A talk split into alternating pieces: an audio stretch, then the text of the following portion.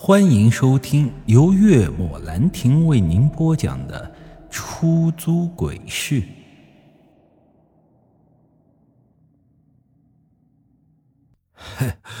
不是我威胁你，当初这辆车确实是报废了，但不知道怎么的，它又完整的出现在了车库里。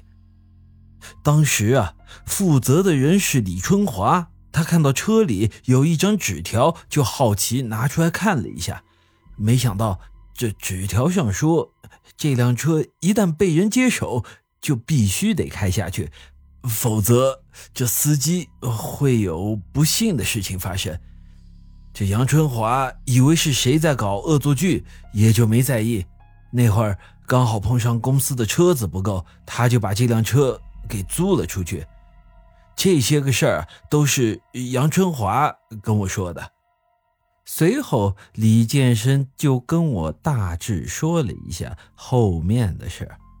后来呀，不知道是什么原因，开了半年之后，王铁就没干了。谁能想到他第二天就出事了，被送到了医院紧急抢救。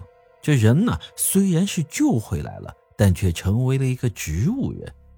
同一天呢，这杨春华突发心梗死在了家中。至于张鸿飞，李建生说啊，自从王铁和杨春华出事后啊，他就和张鸿飞说过这些事儿了。可没想到的是，他当成了耳旁风。不过他说没听到张鸿飞有不干的意思。可为什么他也出了这种事儿呢？听到他这么说，我突然想到了昨晚诡异的一幕。这第一次打车的那对情侣，女孩说我这车上有个女人；这第二次打车的小女孩也说我车上有个女人。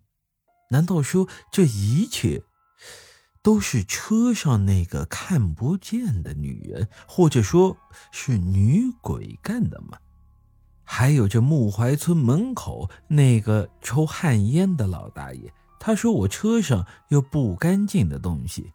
现在啊，我终于明白那个所谓的不干净的东西指的到底是什么了。一想到这些，我发现我再也无法直视那辆出租车了。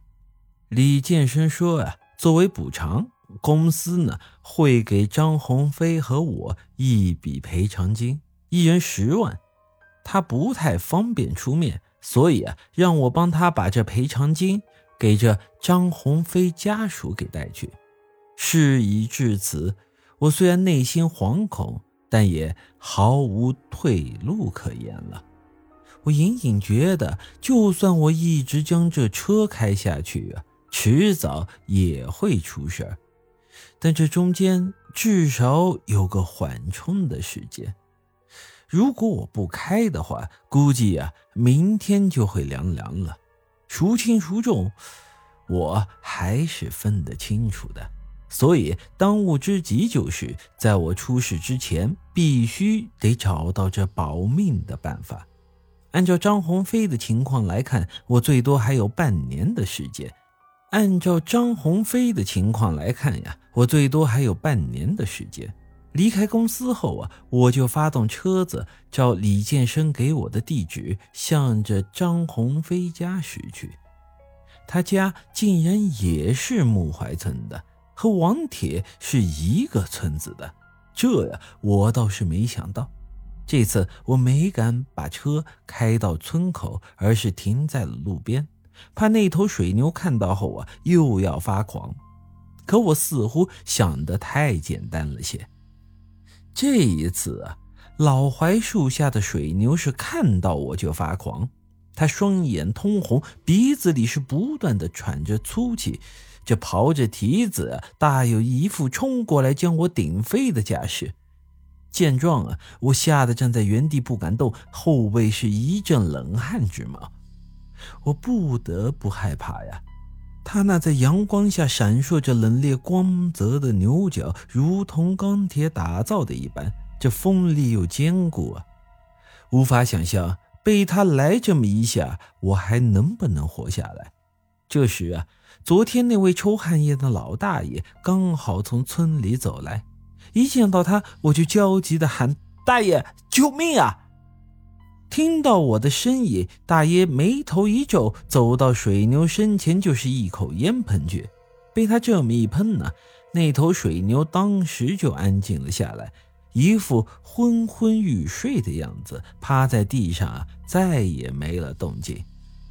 见状，我才是长长的松了一口气呀，伸手抹了一把额头的冷汗。本集已经播讲完毕，欢迎您的继续收听。